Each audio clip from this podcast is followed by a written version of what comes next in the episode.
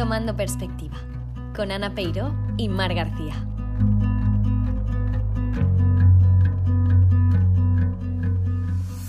En el episodio de hoy hablaremos con Íñigo Urcelay, un español viviendo en Dinamarca. Compararemos el sistema educativo español frente al holandés. Expondremos algunas razones por las que se produce la fuga de cerebros. ¿Tomamos perspectiva? Hola a todos. En el episodio de hoy hablaremos con Íñigo Urcelay, que nos acompaña de manera virtual desde Dinamarca. Vamos a conectar con él. Vamos a, a llamarle. A ver.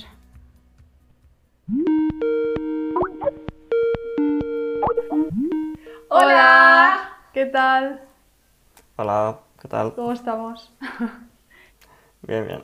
Eh, bueno, te damos la bienvenida a Íñigo. Ya hemos introducido un poco el podcast de hoy, pero en concreto el tema que vamos a tratar. Vamos a charlar sobre la fuga de cerebros en España y bueno, eh, hemos llamado a Íñigo puesto que él ha tenido experiencia tanto a nivel académico como, como profesional eh, en el extranjero. Exacto. Así que ahora si nos puedes hacer una breve presentación de, de tu trayectoria, tanto académica como profesional. Please. Ok.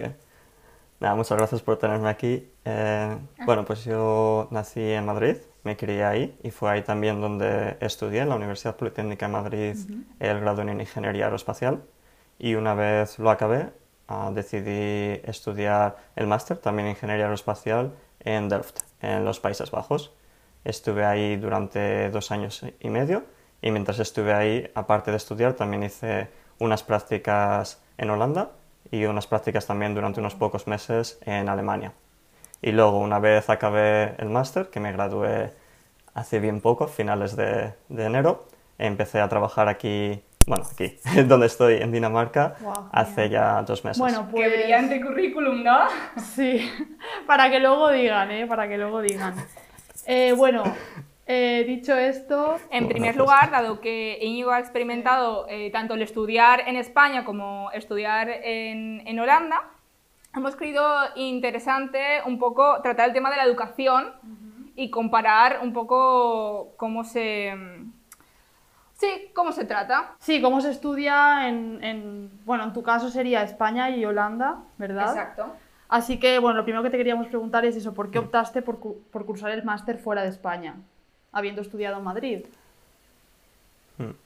Bueno, para mí fueron bastantes razones. Es decir, por una parte yo siempre me ha gustado mucho viajar y estar en otros países, entonces para mí era una experiencia única de estudiar en el extranjero desde un punto de vista personal, pero también, pues hombre, desde un punto de vista profesional, el hecho de estudiar en el extranjero, de tener que buscarte la vida en otro país y todo eso al final es algo que está muy bien valorado. Y luego también estudiar en Delft me permitía estudiar en una de las mejores universidades en todo el mundo en lo que respecta a la ingeniería aeroespacial. Entonces, sí, fue una decisión de alguna forma bastante fácil. Wow, sí, Bueno, fa- fácil, un reto también imagino, pero, pero bueno. pero Sí, sí que habían tiene- más pros que contras, quizá, ¿no? En, en ese sentido eran muchas cosas las que, las que ganabas eh, yéndote a- al extranjero, ¿no? En ese sentido. Y bueno, eh, el nivel de exigencia eh, era más elevado respecto al grado. Ah, yo diría que era más bajo, porque también lo que ocurre es que en los Países Bajos eh, los grados son tres años en vez de cuatro, sí, como es en sí, España. verdad. Entonces al final sí que se notaba el hecho de que nosotros, yo había estudiado durante cuatro años y me había dado tiempo a ver ciertas cosas que luego viene el máster, mientras que a los holandeses no les había pasado lo mismo. Y luego también, y esto lo he comentado también con amigos italianos y franceses, que al final en España lo que sí se nota es que tenemos una base teórica muy grande, se nos enseña mucho de teoría, en los Países Bajos no tanto, pero luego a la hora de las prácticas y de saber desenvolverse, de saber hacer una presentación o demás, ellos sí que lo sabían bastante mejor que yo. Entonces en eso sí que me tuve que poner un poco más las pilas. Bueno, pero lo interesante yo creo que es que ahora tienes, has tenido ambas, digamos que se han equi- e- que- equilibrado Sí, exacto. ambos lados, así que vamos. Y, y bueno, nos interesa saber si, si habrías estudiado un máster en España o, bueno, dado con las referencias que, que nos comentabas anteriormente, quizá eh, no te lo planteaste. Mm, en parte sí me lo planteé, bueno, porque al final, al ser ingeniero sí que normalmente ah, sí que normalmente si estudias el grado sueles acabar haciendo un máster, por porque al final son los seis años que suele hacer todo ingeniero superior. Entonces, de alguna forma, yo sí quería hacer un máster. Sí estuve pensando al final de continuarlo en la Universidad Politica- Politécnica Madrid, donde hice el grado, pero nada, al final vi que la oportunidad de estudiarlo en Delft era mucho mejor. Bueno, y, y entonces, eh, ¿hay algún contra de haber estudiado en Holanda? Porque ya nos comentabas los pros un poco, Sí, bueno, ¿no? si tienes alguno más, alguna cosa que digas, incluso a nivel, eso de conocer a gente internacional, no sé si en Madrid quizás ya habías tenido la oportunidad de conocer a gente de otros países y tal, pero, pero bueno, no sé. No, en ese sentido, la verdad es que sí, Madrid igual sí que puede ser internacional, pero al final, al haberme criado ahí, al final pues siempre estás con los amigos de toda la vida. Entonces tampoco había tenido contacto con mucha gente internacional. Y luego, pues sí, obviamente una de las ventajas de ir a, a los Países Bajos es que al final, al ser Delft también una universidad muy internacional, eh, pues con- acabé conociendo a gente de todo el mundo. Desde Australia, China, India, Estados Unidos, Guay. gente de toda Europa.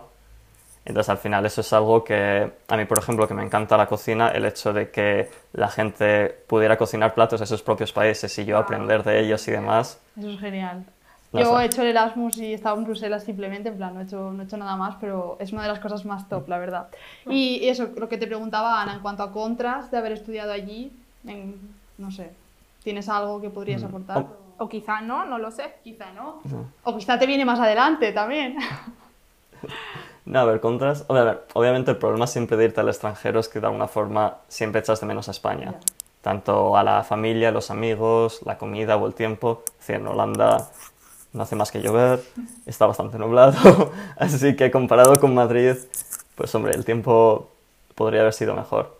Pero luego, sí, yo creo que serían esos, sobre todo los contras. El hecho de que, bueno, que hay cosas en España que tenemos y que cuando vas al extranjero no. Sí, la familia también siempre y los amigos, yo creo que es el mayor contra a lo mejor. Sí, bueno, y retomando el tema más académico, eh, ¿crees que allí el nivel es más alto o, o sea, en general? Sí, o sea, bueno, a lo mejor no sé si lo, medio lo has respondido ya, pero no sé si tienes algo más que añadir o...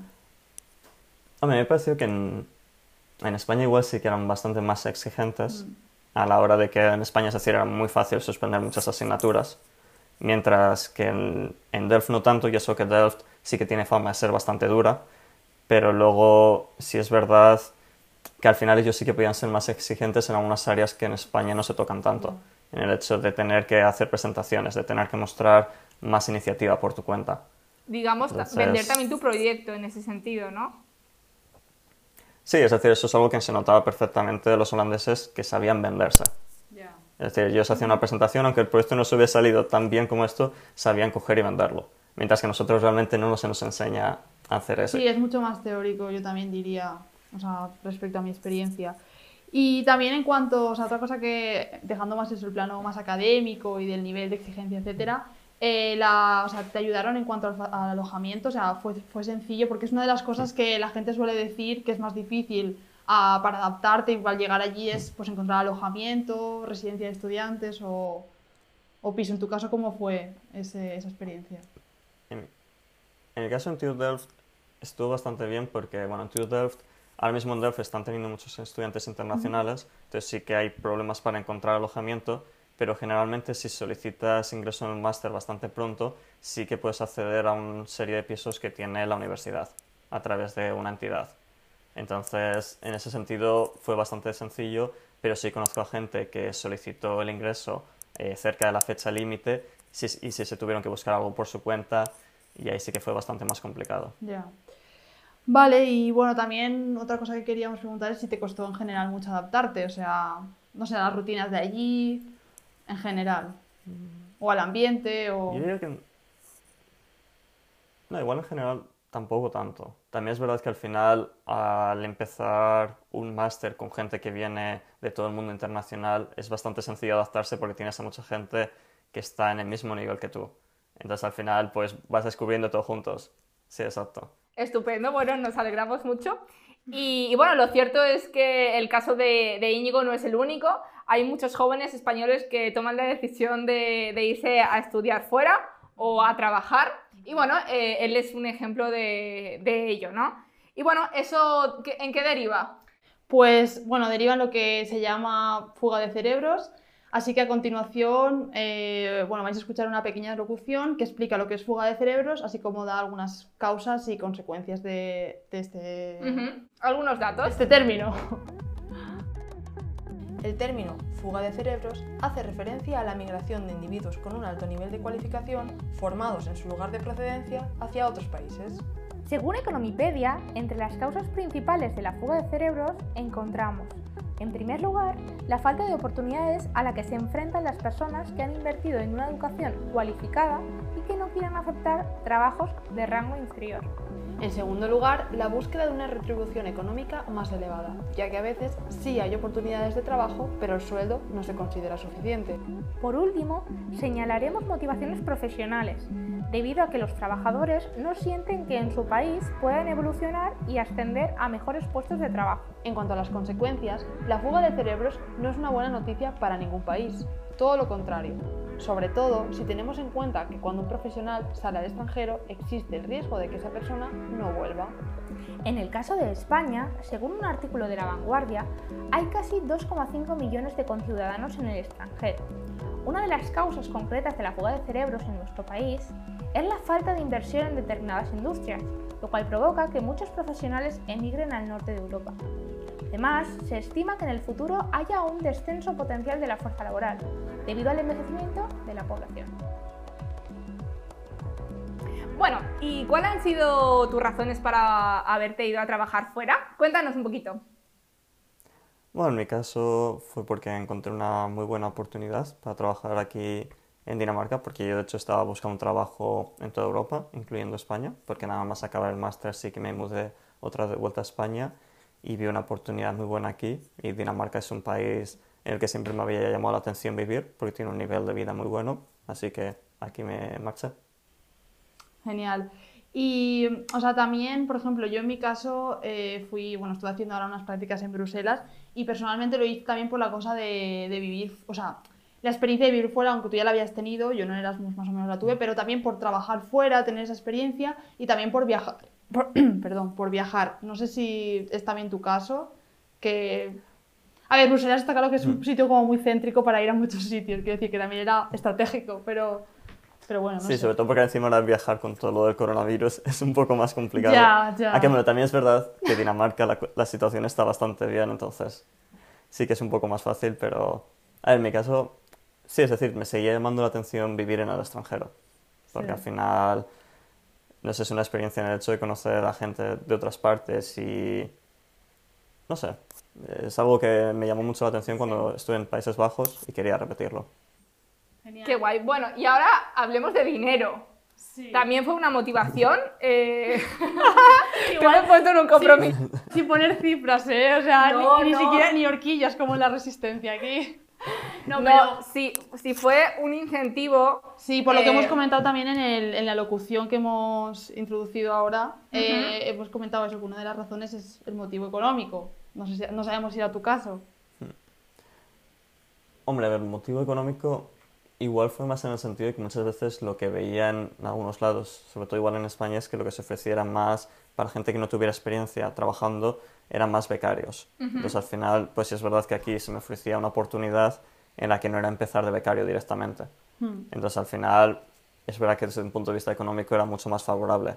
Pero al final para mí fue sobre todo la oportunidad en concreto de trabajar en algo en lo que yo había trabajado durante mi trabajo de fin de máster, de continuar trabajando en ello y en una industria que me motivaba. Genial, qué guay. Y bueno, ¿consideras que hay una falta de oportunidades en España? O sea, ¿qué opinas al respecto? Hombre, yo en mi caso en particular es verdad que yo sí encontré una oportunidad muy buena en Dinamarca y que sí es verdad que igual cuando estaba buscando trabajo sí que veía opciones mucho más interesantes eh, fuera de España más, que, más que allí. Y sí conozco a bastante gente con la que estudié en Delft que al final se han quedado en el extranjero porque en sus campos de investigación, igual en sus industrias, pues veían que o las oportunidades eran mejores fuera de España o que realmente las únicas oportunidades estaban fuera de España.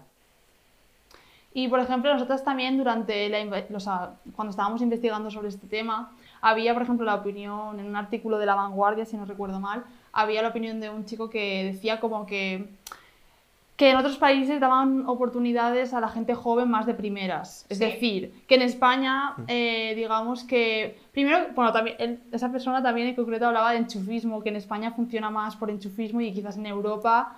eh, Valoran tu currículum, y, porque no y- te y conocen. también, y también como la, meritoc- la meritocracia y hay más capacidad de ascender, etcétera. Pero vamos, la pregunta más que nada es si crees que eso, que nada más salido de la carrera barra máster, eh, si te dan más oportunidades quizás fuera que... No sé, no sé si... Yo creo que sí, igual de alguna forma sí que te pueden dar mejores oportunidades en el extranjero. Ah, y luego, yo cuando hablaba con mucha gente, mucha gente lo que sí decía es que al final todos de alguna forma queremos volver a España en algún momento Hmm. y lo que decían es que era casi mejor pasarte unos años en el extranjero, conseguir esa experiencia en el extranjero, que luego sí se valora bastante de cara a volver a España, porque así de primeras realmente es bastante complicado. Y luego lo que mencionabas antes de que en el extranjero se daba también eh, mejores oportunidades a los jóvenes, es decir, por ejemplo, aquí en Dinamarca, básicamente, a- no sé exactamente cómo funciona, pero creo que es desde primer año de instituto se les paga a los daneses mientras están estudiando en el instituto y luego cuando están estudiando en la universidad. ¡Wow! Entonces reciben una determinada cantidad, entonces si les permite eso, independizarse bastante pronto y luego me imagino que si quieren emprender o cualquier cosa, ayuda. Y luego en Holanda sí que tenían también montado, no exactamente lo mismo, pero sí tenían un programa de préstamos o algo así por el estilo que también era bastante beneficioso. Wow. Sí, Nos vamos hecho- a Dinamarca. Sí, no, vamos. no, pero la, la- No, yo después de saberlo, no, eh, la, la verdad es que, a ver, está claro que son circunstancias diferentes y Sí, quizás no sí, se puede sí. comparar al 100%, Sin pero duda. bueno, la verdad es que una de las cosas que también habíamos comentado como reflexión, que no sé si estarás de acuerdo, es que eso, que las universidades españolas quizás deberían como generar más interés respecto a sus alumnos y generar más lazos con quizás empresas o instituciones, o sea, porque muchas veces, a ver, Te ofrecen prácticas. ofrecen prácticas, pero es un poco para Cubrir tus- créditos, sí. Sí, para como cumplir tus créditos y hacer tus prácticas y chao. Y no, quizás no haya... A ver, yo por ejemplo en mi caso sí que en el máster tuve la oportunidad de continuar donde estaba, en la empresa que estaba, y sí me la dieron la oportunidad, pero que en muchos casos no es así. Entonces es- eso es lo que habíamos reflexionado, como que... Sí, eh, en tu caso mm, fue así, o sea, la universidad o el máster te dio oportunidades laborales o, tú decidiste buscar las opciones por tu cuenta. A ver, bueno, eh, así para comentar en general, eh, sí es verdad que yo, cuan- no sé si igual es porque estaba estudiando el máster y estaba más cercano de lo que es la investigación que hacen las universidades, pero sí noté que Delft, comparado con eh, Madrid, sí que tenían una conexión con la industria mucho mayor y sí que prácticamente todos los proyectos estaban colaborando con una industria o con otra. Y luego, de cara a buscar prácticas, no, yo creo que básicamente las busqué más por mi cuenta, tanto cuando las hice, bueno, no, de hecho cuando las hice en España sí que las encontré a través de la universidad, mientras que cuando estaba en el extranjero sí que las busqué por mi cuenta, pero luego, por ejemplo, en los proyectos eh, de, de máster, en los trabajos de fin de máster, sí que te dan la oportunidad de trabajar en proyectos con algunas empresas, incluso yéndote a la propia empresa o incluso desde la propia universidad, aunque hagas el trabajo de fin de máster ahí. eh, yo, por ejemplo, tuve un amigo que estuvo trabajando en un proyecto eh, con la NASA. Yo, en parte, no directamente con la NASA, pero sí con un investigador de la NASA que también me estuvo aconsejando durante todo mi, durante todo mi proyecto. Entonces, al final, ese tipo de cosas, igual en Madrid sí están, pero yo, por lo menos durante el grado, sí que no las vi tanto. No, y desde luego, nuestro caso no. Quiero decir, la universidad sí que nos ha ayudado. Sí. Bueno, nosotros ambas estudiamos en Gandía, eh, pero vamos, que algunas cosas sí que nos, haya- nos han ayudado. Creo que las prácticas nos las encontramos nosotros. Sí, nos las buscamos nosotras, exacto. Pero yo en el, eh, bueno, en el máster sí que es cierto que en el- o sea, sí que me llegó la oferta por, por el máster. Y ya digo, ahí sí que luego tuve la oportunidad de quedarme, así que... Pero sí que es verdad que en cuanto a proyectos, por ejemplo, me parece muy interesante lo de, lo de que te puede ayudar a alguien de, de la industria, o sea, te puede Sí. asesorar y tal. Me parece muy interesante. Y bueno, eh, siguiendo con, con las preguntas, eh, ¿qué tendría que hacer España para atraer de vuelta a los jóvenes cualificados? Quizás es es un poco, una pregunta obviamente un poco complicada. Ah, porque obviamente yo me imagino que la mayor parte de la gente es lo que quiere. Porque obviamente, a ver, en mi caso, como ya he mencionado antes, la parte de vivir en el extranjero es algo que me atrae. Entonces, en mi caso particular, no es tanto una cuestión de dinero, sino que al final es una cuestión de, oye, si tengo una oportunidad mejor de cara a lo que estoy trabajando y de cara a también poder seguir viviendo en el extranjero, pues la voy a coger. Y yo, entonces, así en general, pues igual hay una falta de oportunidades de alguna manera, pero yo creo también igual como se podría enfocar la pregunta no es tanto solo cómo podemos atraer a los españoles que se están yendo fuera, sino cómo podemos atraer también a extranjeros. Porque al final, yo por ejemplo, estando aquí en Dinamarca, yo estoy trabajando en un equipo que es muy internacional, tenemos gente eh, de prácticamente todos los continentes, mm. y entonces el hecho de que eso al final yo creo que enriquece bastante la experiencia y yo creo que ayuda bastante en la empresa. Totalmente. Entonces es igual lo que se echa también un poco de menos, que no, no, me parece intrínsecamente malo mandar a los españoles fuera, el problema es cuando realmente el balance es negativo para España. Totalmente. Eh, vamos. Nos encanta tu respuesta, o sea. sí, sí, sí, totalmente, o sea, vamos. Y creo eh, que es... darle la, o sea, vamos, has dado la vuelta completamente, pero es cierto, o sea, yo creo que es donde nos llevan más ventaja, que está claro que también pierde España en el hecho de que, de que nos formamos aquí muchas veces, una formación que a veces incluso es, es buena, quiero decir, obviamente que cada uno tiene su experiencia, pero vamos, eso es, puede ser formación buena y aún así pues nos vamos, pero vamos, me, me parece una buena reflexión. Nosotros por nuestra parte, también una cosa, o sea, sí que habíamos reflexionado que ahora todo, con todo esto que está ocurriendo del tema del COVID y tal, o sea, creemos que sí que España debería hacer una reflexión en cuanto a que quizás... Eh, el turismo como que ha sido la gran industria que ha estado moviendo España durante mucho tiempo y a pesar de que el turismo sí que debe seguir siendo una, una gran bueno, sí, una gran industria sí, en España, creemos también que se debería como de apostar por otras, otro tipo de industrias. Por ejemplo, estábamos eh, hablando de la mm, energía solar y las renovables en general. Así que bueno. Yo creo que la respuesta que has dado es una gran conclusión para, para, ir cerrando este podcast. Y bueno, sobreentendemos que, que, por el momento te vas a quedar unos añitos más eh, en el extranjero, pero eh, bueno, eh, nos gustaría saber si, si tienes planes de volver. Pues ahora mismo, no sé, me siento como al final de madrileños por el mundo. O, no sé si en españoles por el mundo también lo hacía lo mismo, que también te hacía la misma pregunta de cuándo vas a volver a España. La verdad es que ahora mismo lo sé. Es decir, de momento aquí en Dinamarca, a ver, llevo bastante poco tiempo, pero de momento soy bastante bien. Entonces, igual en un futuro sí me que me gustaría. Se, sí, exacto. Yo creo que también como conclusión diría que mm, muchos jóvenes, y me incluyo en eso, tenemos mucho el sentimiento este de querer ir fuera también por vivir la experiencia, por, no sé, yo creo que por ejemplo el Erasmus es algo que nos ha acercado a muchos, la experiencia de, de, pues eso, de conocer ambientes eh, internacionales y vivir eso y creo que todos tenemos, muchos tenemos el gusanillo, así que bueno, no sé. Nada, en conclusión, muchas gracias por tus aportaciones y por tu experiencia. y muchos éxitos en tus proyectos. Que los tendrás. que los tendrás. Nada, muchas gracias por tenerlo también. Y nada, eso, eso es todo y ahora pasamos a, a las conclusiones. Un saludo, Igo. Nos vemos pronto. Chao. Adiós. Chao.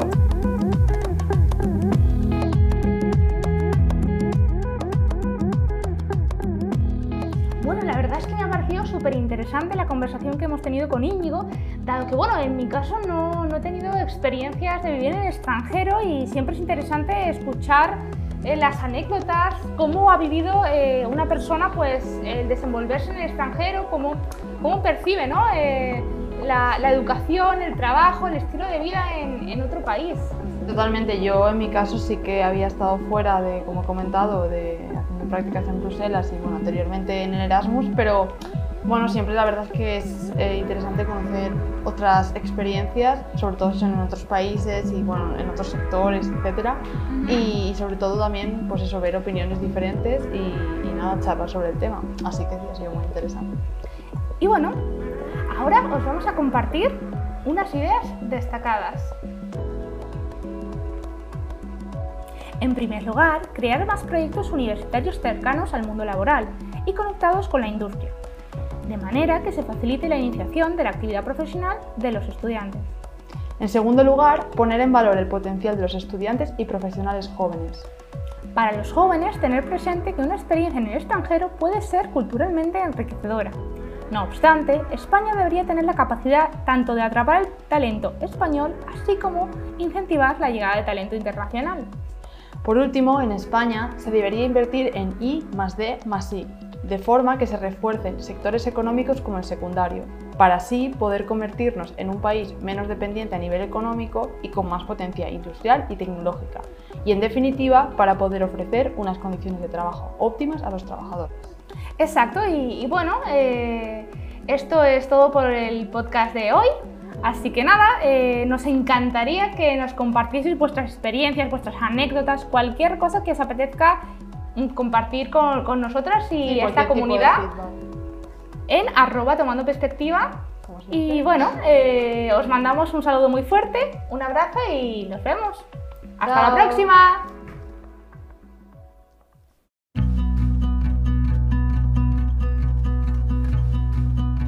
Tomando perspectiva con Ana Peiro y Mar García.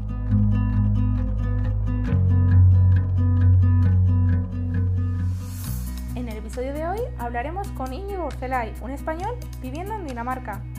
Compararemos el sistema educativo español frente al holandés. Expondremos algunas razones por las que se produce la fuga de cerebros. ¿Tomamos perspectiva? Hola a todos. En el episodio de hoy hablaremos con Íñigo Urcelay, que nos acompaña de manera virtual desde Dinamarca. Vamos a conectar con él. Vamos a, llamarle. A ver.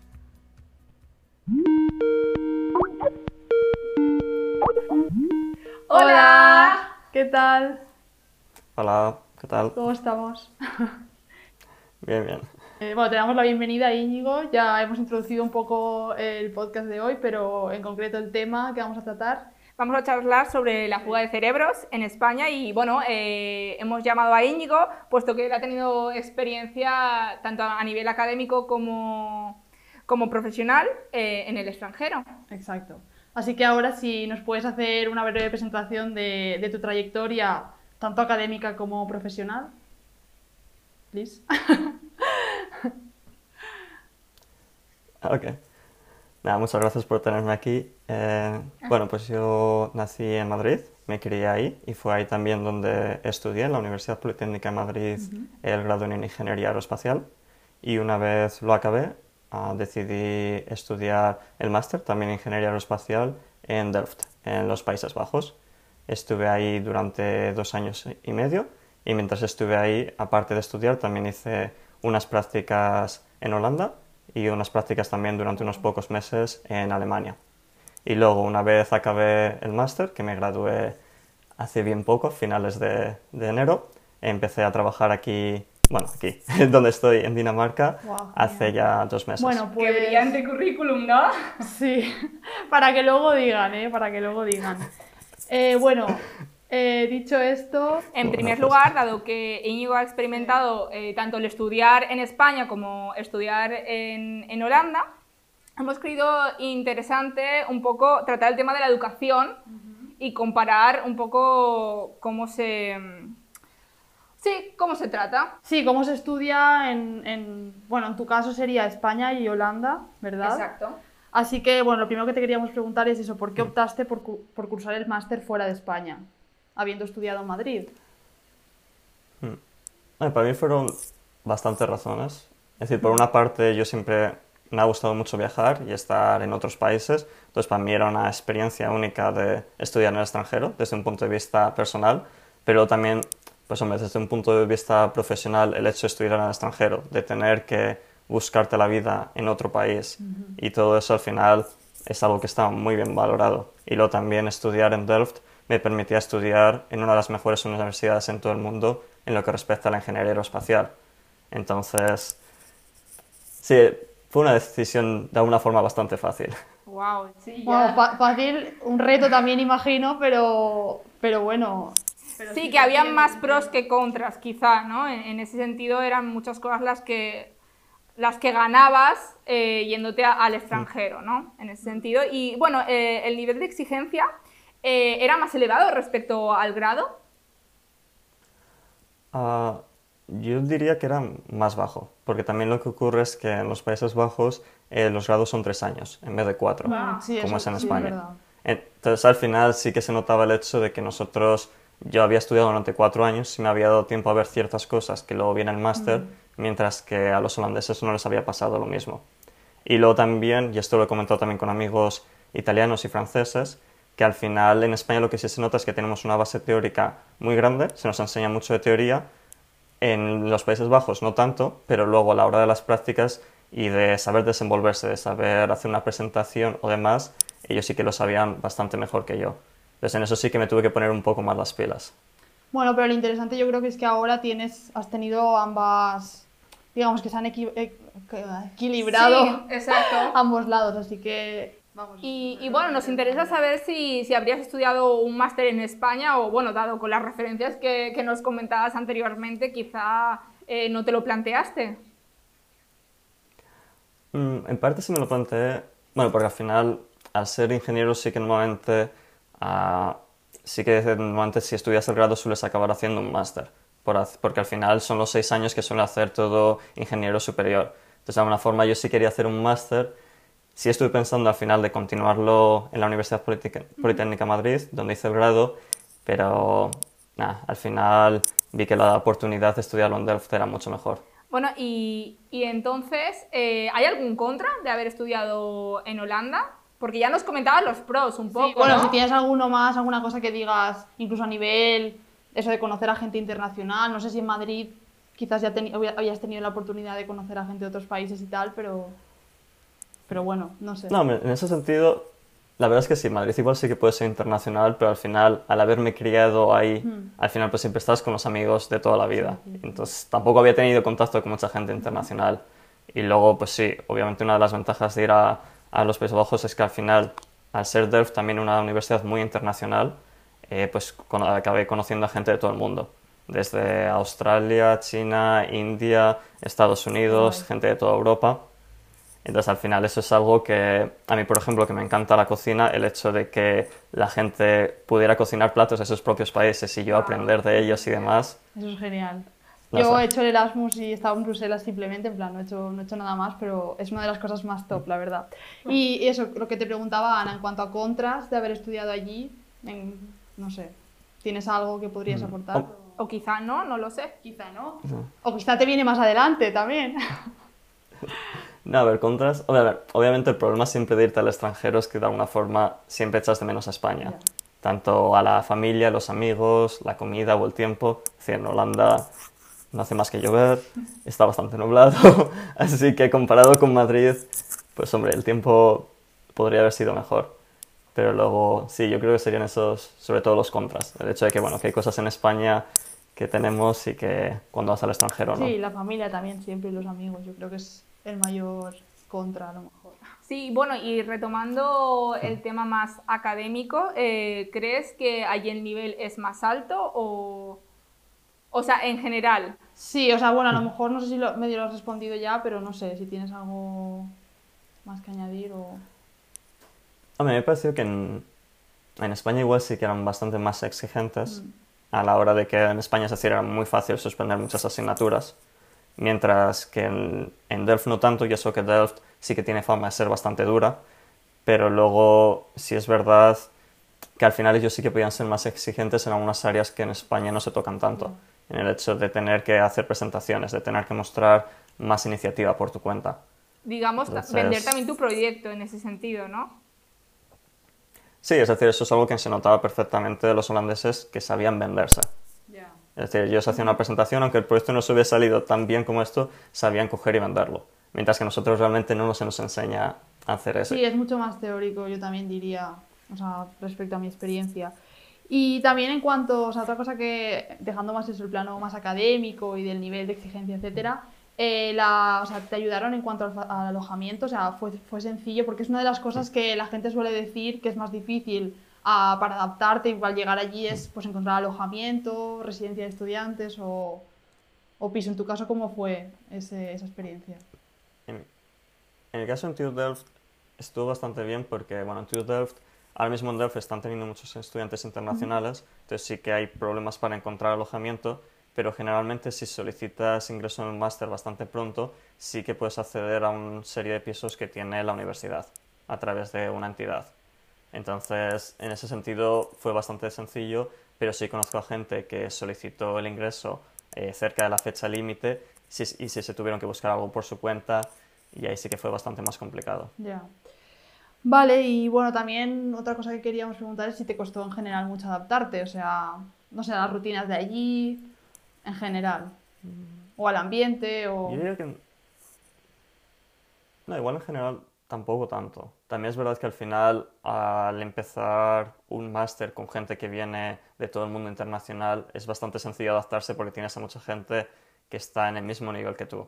Entonces al final, pues vas descubriendo todo juntos. Sí, exacto. Estupendo, bueno, nos alegramos mucho. Y, bueno, lo cierto es que el caso de, de, Íñigo no es el único. Hay muchos jóvenes españoles que toman la decisión de, de irse a estudiar fuera o a trabajar. Y bueno, eh, él es un ejemplo de, de, ello, ¿no? Y bueno, ¿eso en qué deriva? Pues bueno, deriva en lo que se llama fuga de cerebros Así que a continuación, eh, bueno, vais a escuchar una pequeña locución que explica lo que es fuga de cerebros, así como da algunas causas y consecuencias de, este... Algunos datos. Este término.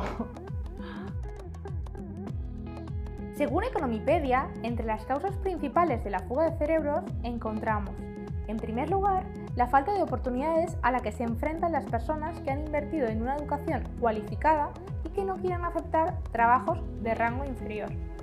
En segundo lugar, la búsqueda de una retribución económica más elevada, ya que a veces sí hay oportunidades de trabajo, pero el sueldo no se considera suficiente. Por último, señalaremos motivaciones profesionales, debido a que los trabajadores no sienten que en su país puedan evolucionar y ascender a mejores puestos de trabajo. En cuanto a las consecuencias, la fuga de cerebros no es una buena noticia para ningún país, todo lo contrario, sobre todo si tenemos en cuenta que cuando un profesional sale al extranjero existe el riesgo de que esa persona no vuelva. En el caso de España, según un artículo de La Vanguardia, hay casi 2,5 millones de conciudadanos en el extranjero. Una de las causas concretas de la fuga de cerebros en nuestro país es la falta de inversión en determinadas industrias, lo cual provoca que muchos profesionales emigren al norte de Europa. Además, se estima que en el futuro haya un descenso potencial de la fuerza laboral, debido al envejecimiento de la población. Bueno, ¿y cuáles han sido tus razones para haberte ido a trabajar fuera? Cuéntanos un poquito. Bueno, en mi caso fue porque encontré una muy buena oportunidad para trabajar aquí en Dinamarca, porque yo de hecho estaba buscando un trabajo en toda Europa, incluyendo España, porque nada más acabar el máster sí que me mudé otra vez de vuelta a España y vi una oportunidad muy buena aquí. Y Dinamarca es un país en el que siempre me había llamado la atención vivir, porque tiene un nivel de vida muy bueno, así que aquí me marché. Genial. Y, o sea, también, por ejemplo, yo en mi caso eh, fui, bueno, estuve haciendo ahora unas prácticas en Bruselas y personalmente lo hice también por la cosa de, de vivir, o sea, la experiencia de vivir fuera, aunque tú ya la habías tenido, yo no en Erasmus más o menos la tuve, pero también por trabajar fuera, tener esa experiencia y también por viajar, perdón, por viajar. No sé si es también tu caso, que... A ver, Bruselas está claro que es un mm. sitio como muy céntrico para ir a muchos sitios, quiero decir que también era estratégico, pero... Pero bueno, no sí, sobre todo porque encima ahora viajar con todo lo del coronavirus es un poco más complicado. Ya, ya. Aunque bueno, también es verdad que Dinamarca la, la, situación está bastante bien, entonces sí que es un poco más fácil, pero a ver, en mi caso, sí, es decir, me seguía llamando la atención vivir en el extranjero, porque al final, no sé, es una experiencia en el hecho de conocer a gente de otras partes y, no sé, es algo que me llamó mucho la atención cuando estuve en Países Bajos y quería repetirlo. Qué guay. Bueno, y ahora hablemos de dinero. También fue una motivación. Eh... Igual he puesto en un compromiso. Sin, poner cifras, ¿eh? O sea, ni, siquiera ni horquillas como en la resistencia aquí. No, pero sí, sí fue un incentivo. Sí, por lo que hemos comentado también en, el, en, la locución que hemos introducido ahora, eh, hemos comentado eso, que una de las razones es el motivo económico. No, sé si, no sabemos si era tu caso. Hombre, a ver, el motivo económico igual fue más en el sentido de que muchas veces lo que veía en algunos lados, sobre todo igual en España, es que lo que se ofrecía era más para gente que no tuviera experiencia trabajando, eran más becarios. Entonces al final, pues sí es verdad que aquí se me ofrecía una oportunidad en la que no era empezar de becario directamente. Hmm. Entonces al final, es verdad que desde un punto de vista económico era mucho más favorable. pero al final para mí fue sobre todo la oportunidad en concreto de trabajar en algo en lo que yo había trabajado durante mi trabajo de fin de máster, de continuar trabajando en ello y en una industria que me motivaba. Genial, qué guay. Y bueno, ¿consideras que hay una falta de oportunidades en España? O sea, ¿qué opinas al respecto? Hombre, yo en mi caso en particular es verdad que yo sí encontré una oportunidad muy buena en Dinamarca y que sí es verdad que igual cuando estaba buscando trabajo sí que veía opciones mucho más interesantes eh, fuera de España más, que, más que allí. Y sí conozco a bastante gente con la que estudié en Delft que al final se han quedado en el extranjero porque en sus campos de investigación, igual en sus industrias, pues veían que o las oportunidades eran mejores fuera de España o que realmente las únicas oportunidades estaban fuera de España. Y por ejemplo, nosotros también durante la, sea, cuando estábamos investigando sobre este tema, había, por ejemplo, la opinión en un artículo de La Vanguardia, si no recuerdo mal, había la opinión de un chico que decía como que, que en otros países daban oportunidades a la gente joven más de primeras. Es Sí. decir, que en España, eh, digamos que, primero, bueno, también, él- esa persona también en concreto hablaba de enchufismo, que en España funciona más por enchufismo y quizás en Europa... eh, Valoran tu currículum, y, porque no y- te y conocen. también, y también como la, meritoc- la meritocracia y hay más capacidad de ascender, etcétera. Pero vamos, la pregunta más que nada es si crees que eso, que nada más salido de la carrera barra máster, eh, si te dan más oportunidades quizás fuera que... No sé, no sé si... Yo creo que sí, igual de alguna forma sí que te pueden dar mejores oportunidades en el extranjero. Ah, y luego, yo cuando hablaba con mucha gente, mucha gente lo que sí decía es que al final todos de alguna forma queremos volver a España en algún momento y lo que decían es que era casi mejor pasarte unos años en el extranjero, conseguir esa experiencia en el extranjero, que luego sí se valora bastante de cara a volver a España, porque así de primeras realmente es bastante complicado.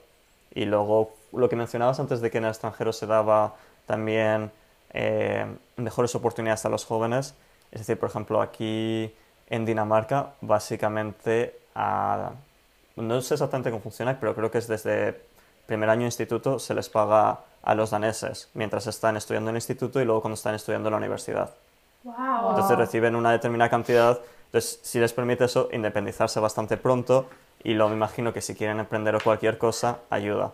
Y luego en Holanda sí que tenían también montado, no exactamente lo mismo, pero sí tenían un programa de préstamos o algo así por el estilo que también era bastante beneficioso. Wow. Sí, Nos vamos hecho- a Dinamarca. Sí, no, vamos. no, pero la, la- No, yo después de saberlo, no, eh, la, la verdad es que, a ver, está claro que son circunstancias diferentes y Sí, quizás no sí, se puede sí. comparar al 100%, Sin pero duda. bueno, la verdad es que una de las cosas que también habíamos comentado como reflexión, que no sé si estarás de acuerdo, es que eso, que las universidades españolas quizás deberían como generar más interés respecto a sus alumnos y generar más lazos con quizás empresas o instituciones, o sea, porque muchas veces, a ver, Te ofrecen prácticas. ofrecen prácticas, pero es un poco para Cubrir tus- créditos, sí. Sí, para como cumplir tus créditos y hacer tus prácticas y chao. Y no, quizás no haya... A ver, yo por ejemplo en mi caso sí que en el máster tuve la oportunidad de continuar donde estaba, en la empresa que estaba, y sí me la dieron la oportunidad, pero que en muchos casos no es así. Entonces es- eso es lo que habíamos reflexionado, como que... Sí, eh, en tu caso mm, fue así, o sea, la universidad o el máster te dio oportunidades laborales o, o tú decidiste buscar las opciones por tu cuenta. A ver, bueno, eh, así para comentar en general, eh, sí es verdad que yo, cuan- no sé si igual es porque estaba estudiando el máster y estaba más cercano de lo que es la investigación que hacen las universidades, pero sí noté que Delft, comparado con eh, Madrid, sí que tenían una conexión con la industria mucho mayor y sí que prácticamente todos los proyectos estaban colaborando con una industria o con otra. Y luego, de cara a buscar prácticas, no, yo creo que básicamente las busqué más por mi cuenta, tanto cuando las hice, bueno, no, de hecho cuando las hice en España sí que las encontré a través de la universidad, mientras que cuando estaba en el extranjero sí que las busqué por mi cuenta, pero luego, por ejemplo, en los proyectos eh, de, de máster, en los trabajos de fin de máster, sí que te dan la oportunidad de trabajar en proyectos con algunas empresas, incluso yéndote a la propia empresa o incluso desde la propia universidad, aunque hagas el trabajo de fin de máster ahí, eh, yo, por ejemplo, tuve un amigo que estuvo trabajando en un proyecto eh, con la NASA. Yo, en parte, no directamente con la NASA, pero sí con un investigador de la NASA que también me estuvo aconsejando durante todo mi, durante todo mi proyecto. Entonces, al final, ese tipo de cosas igual en Madrid sí están, pero yo por lo menos durante el grado sí que no las vi tanto. No, y desde Guau. luego, nuestro caso no. Quiero decir, la universidad sí que nos ha ayudado. Sí. Bueno, nosotros ambas estudiamos en Gandía, eh, pero vamos, que algunas cosas sí que nos, haya- nos han ayudado. Creo que las prácticas nos las encontramos nosotros. Sí, nos las buscamos nosotras, exacto. Pero yo, en el, eh, bueno, en el máster sí que es cierto que en el- o sea, sí que me llegó la oferta por, por el máster. Y ya digo, ahí sí que luego tuve la oportunidad de quedarme, así que... Pero sí que es verdad que en cuanto a proyectos, por ejemplo, me pareció muy interesante lo de, lo de que te puede ayudar a alguien de, de la industria, o sea, te puede Sí. asesorar y tal. Me parece muy interesante. Y bueno, eh, siguiendo con, con las preguntas, eh, ¿qué tendría que hacer España para atraer de vuelta a los jóvenes cualificados? Quizás es es un poco, una pregunta obviamente un poco complicada, ah, porque obviamente yo me imagino que la mayor parte de la gente es lo que quiere, porque obviamente, a ver, en mi caso, como ya he mencionado antes, la parte de vivir en el extranjero es algo que me atrae. Entonces, en mi caso particular, no es tanto una cuestión de dinero, sino que al final es una cuestión de, oye, si tengo una oportunidad mejor de cara a lo que estoy trabajando y de cara a también poder seguir viviendo en el extranjero, pues la voy a coger. Y yo, entonces, así en general, pues igual hay una falta de oportunidades de alguna manera, pero yo creo también igual como se podría enfocar la pregunta no es tanto solo cómo podemos atraer a los españoles que se están yendo fuera, sino cómo podemos atraer también a extranjeros. Porque Muy al final, yo por ejemplo, estando aquí en Dinamarca, yo estoy trabajando en un equipo que es muy internacional, tenemos gente eh, de prácticamente todos los continentes, y entonces el hecho de que eso al final yo creo que enriquece bastante la experiencia y yo creo que ayuda bastante a una empresa. Totalmente. Entonces es igual lo que se echa también un poco de menos, que no, no me parece intrínsecamente malo mandar a los españoles fuera, el problema es cuando realmente el balance es negativo para España. Totalmente. Eh, Vamos.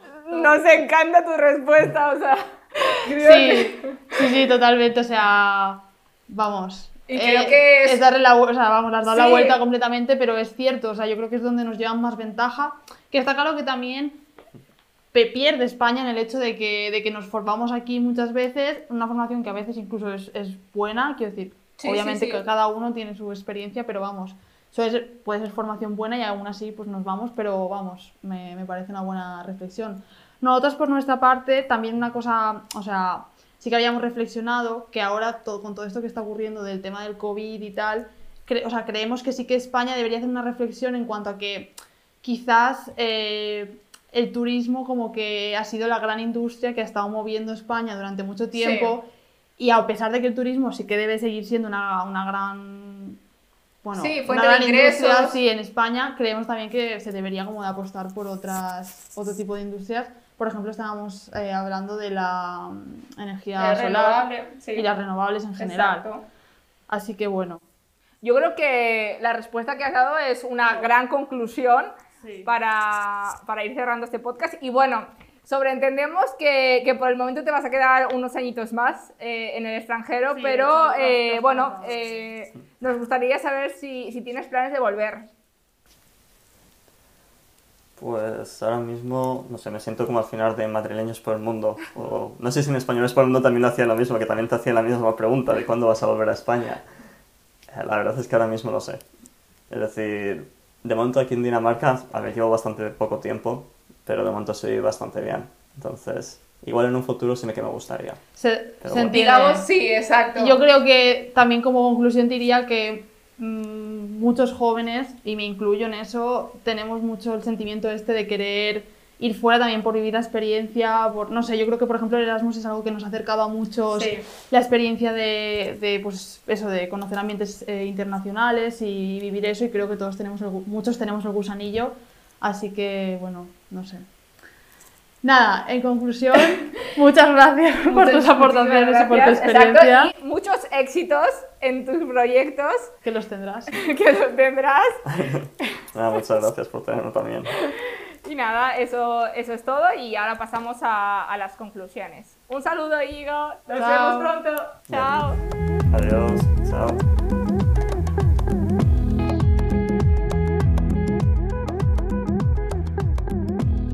Bueno, la verdad es que me ha parecido súper interesante la conversación que hemos tenido con Íñigo, dado que, bueno, en mi caso no, no he tenido experiencias de vivir en el extranjero y siempre es interesante escuchar las anécdotas, cómo ha vivido eh, una persona pues el desenvolverse en el extranjero, cómo, cómo percibe ¿no? Eh, la, la educación, el trabajo, el estilo de vida en, en otro país. Totalmente, yo en mi caso sí que había estado fuera de, como he comentado, de haciendo prácticas en Bruselas y bueno, anteriormente en el Erasmus, pero bueno, siempre la verdad es que es eh, interesante conocer otras experiencias, sobre todo en otros países y bueno, en otros sectores, etcétera, y sobre todo también pues eso, ver opiniones diferentes y, nada, charlar sobre el tema, así que ha sido muy interesante. Y bueno, ahora os vamos a compartir unas ideas destacadas. En primer lugar, crear más proyectos universitarios cercanos al mundo laboral y conectados con la industria, de manera que se facilite la iniciación de la actividad profesional de los estudiantes. En segundo lugar, poner en valor el potencial de los estudiantes y profesionales jóvenes.